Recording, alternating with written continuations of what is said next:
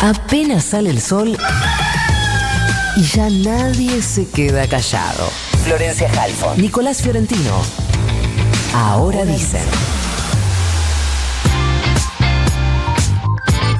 Ocho minutos para las ocho nos explicaba Nico el panorama del anuncio ayer de Horacio Rodríguez Larreta eh, que decidió reclamar a la, ante la Corte Suprema por los fondos de coparticipación. Para hablar de esto estamos en comunicación con Guadalupe Tagliaferri, senadora nacional por la Ciudad de Buenos Aires de Juntos por el Cambio. Guadalupe Florencia Halfon te saluda, ¿cómo te va? Gracias por atendernos. Hola, buenos días Florencia.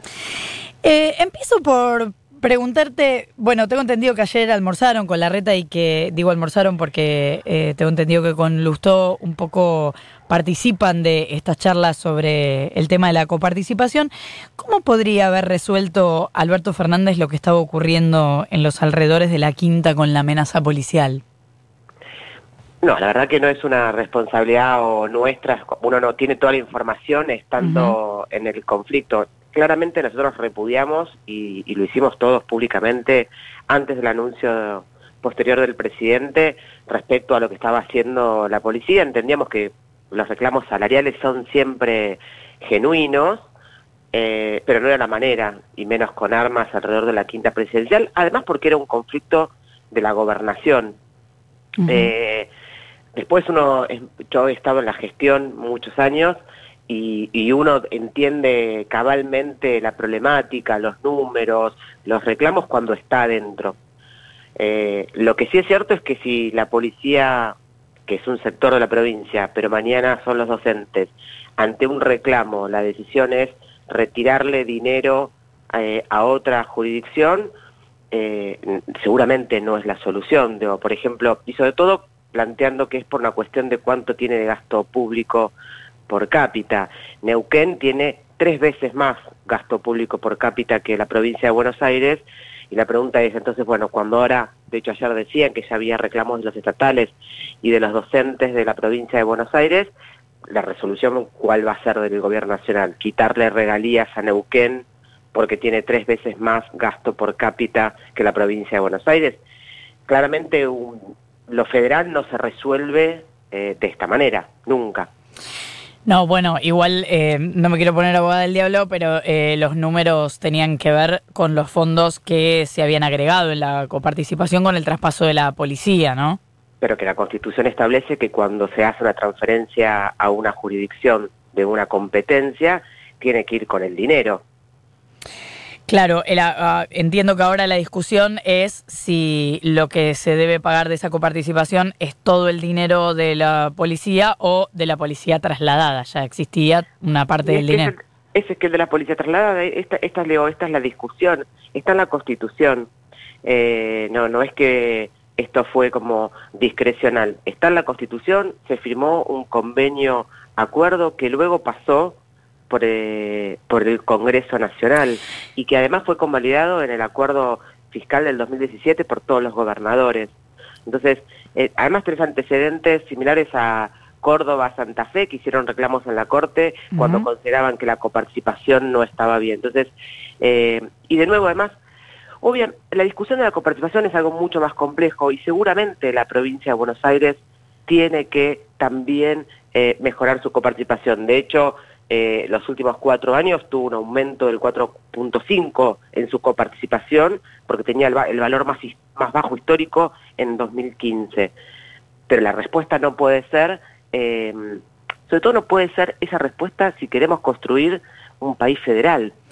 En realidad la pregunta apuntaba a saber, porque como ayer Larreta dijo que el presidente de la Nación le había mandado un mensaje un minuto antes de eh, salir al aire con su eh, comunicado, eh, la pregunta apuntaba a saber si en ese día hubiera contribuido, no sé, que el presidente lo citara a Larreta para avisarle y conversar sobre lo que se estaba decidiendo. Digo, si había algo que podía cambiar el panorama ese mismo día.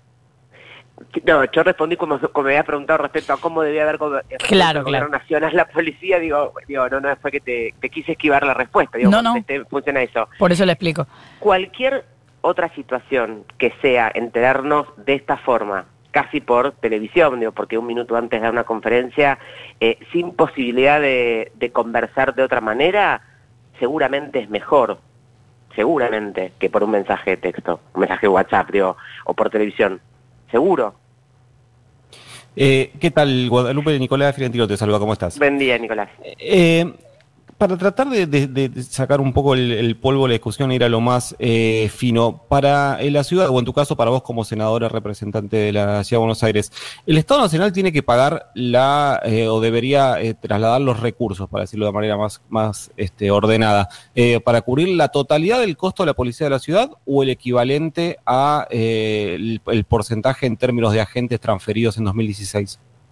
El costo que se transfirió no es más que la cantidad de agentes que se enviaron. El otro costo la ciudad ya lo absorbía y lo tenía en su presupuesto. Ahora, el costo de la policía no es solamente los salarios transferidos. No, no, pero te pregunto porque, por ejemplo, el, el presupuesto eh, total, hoy total, de la policía de la ciudad, eh, el presupuestado en el 2020 es 70 mil millones de pesos, es decir, dos puntos de coparticipación. Por eso, si eh, se mantuviese la coparticipación actual, la transferencia actual alcanzaría para cubrir el costo total de la policía de la ciudad, no el porcentaje transferido. A ver, yo no tengo, no estoy hoy en el, en el Ministerio de, Seguridad para decirte exactamente los números, pero cuando se transfirió, se transfirió exactamente eso. Pero de nuevo, y esto es lo que además pasa también si, si la provincia de Buenos Aires eh, no logra, de hecho el anuncio que hizo el gobernador, el presidente el viernes anterior, incluía un montón de cuestiones más que tienen que ver con la seguridad. No es solamente el salario docente, es todo lo que tiene que ver con las cámaras, con el equipamiento, con los móviles, con las comisarías, con los chalecos antibala, con la capacitación. Pero insisto, cuando se transfirió, que yo sí estaba y, era parte de mirar cada uno de los detalles, tenía que ver con esto. Pero de nuevo, el, problema es cómo vos construís un consenso, cómo dialogás y cómo eh, manejar las instituciones. Si vos tenés un convenio firmado de coparticipación dentro de un marco de la Constitución que establece cómo, y cómo se debe transferir las competencias. Vos podés, si querés, discutirlo, pero digo, el problema es cómo vos resolves un problema genuino de la provincia de Buenos Aires, estructural, que no tiene ni dos meses ni, ni tres años, tiene millones de años, si la respuesta automática de una jurisdicción es esta. Pero además recordemos de hoy, están, hoy está inclusive en los diarios, durante estos seis meses la cantidad de gasto corriente de fuera de la coparticipación que recibió la provincia de Buenos Aires, seguramente necesario en el contexto de la pandemia respecto a otras provincias. Entonces, no es que eh, estamos discutiendo solo la coparticipación, estamos discutiendo el modo. Está claro, está claro. Y Guadalupe, eh, yendo al modo, ¿no crees que eh, tal vez la situación viene en medio, voy a usar un término poco técnico, mal parida desde la transferencia original, ya que la propia Constitución dice que la transferencia de cursos tiene que hacerse por ley del Congreso de la Nación, algo que en su momento no se hizo. Lo que sucede es que la Ciudad de Buenos Aires no está dentro de la ley de la coparticipación porque es una gran deuda. Tiene que firmar, igual que Tierra del Fuego, convenios eh, con el Ejecutivo Nacional que después pasan por el Congreso de la Nación. Si tuviésemos una ley de coparticipación donde está incluida la ciudad, probablemente sea distinto. La ciudad no está incluida en esa ley de coparticipación. Guadalupe, ayer el jefe de gabinete Santiago Cafiero dijo que también la ciudad de Buenos Aires había recibido un montón de dinero y contribución en este momento de pandemia para poder enfrentar eh, la emergencia. ¿Eso no está contemplado en el medio de todo esto como parte del diálogo?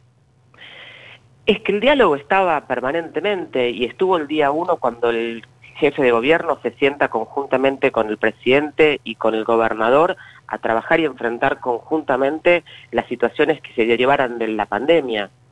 Nunca se negó eso y siempre se ha reconocido el enorme esfuerzo que pusieron las tres jurisdicciones para poder enfrentar la situación haciendo reconto de camas, haciendo eh, análisis de dónde se podía acompañar, cómo se podía testear, cómo, qué se podía abrir, qué no se podía abrir. Claro que sí, y lo hemos reconocido desde el día uno.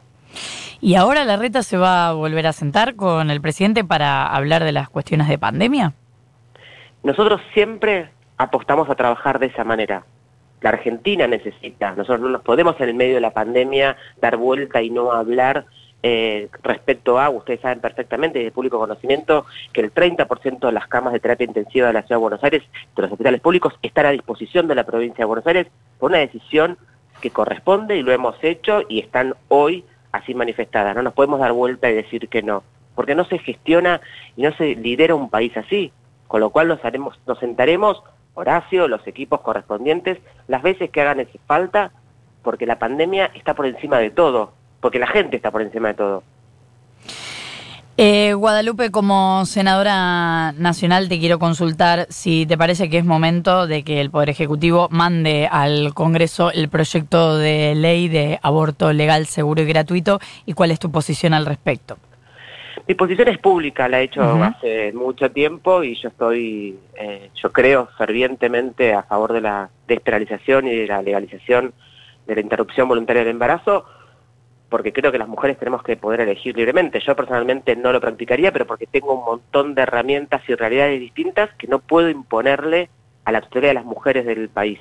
Entonces, ahora, nosotros, yo soy de las que celebré el anuncio de, del presidente eh, en la asamblea cuando dijo que iba a enviar eh, el proyecto esperaremos que, el presidente lo envíe cuando él lo considere pertinente. Yo siempre creo que los temas importantes de la Argentina es importante tratarlos.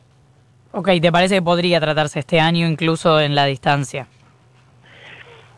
Hay que, yo creo que hay temas, es distinto el funcionamiento del Senado. Yo creo que con determinadas reglas que hoy no están dadas en el Senado respecto a la cantidad de minutos que puede hablar cada provincia, respecto a la imposibilidad de que cuando un senador pide cuestión de privilegio, los teléfonos, los micrófonos nuestros estén muteados y en el recinto no nos escuchen, eh, que nos digan que no podemos pedir cuestión de privilegio, que es algo que está en el reglamento, en otras condiciones, aún siendo telemático, pero con otras características que tienen que ver de nuevo con respetar la Constitución, porque la voz de una provincia no se puede silenciar nunca, eh, se puede se puede realizar. Probablemente ahora, donde cada provincia puede hablar 10 minutos, no. Guadalupe Tagliaferri, senadora nacional por la Ciudad de Buenos Aires, muchísimas gracias por habernos atendido. Gracias, que tengan buen día los dos. Igualmente. Son las 8 de la mañana, 4 minutos. Cuidado. Le podés sacar un ojo a alguien. Cuidado. Le podés sacar un ojo a alguien. Ojo a alguien.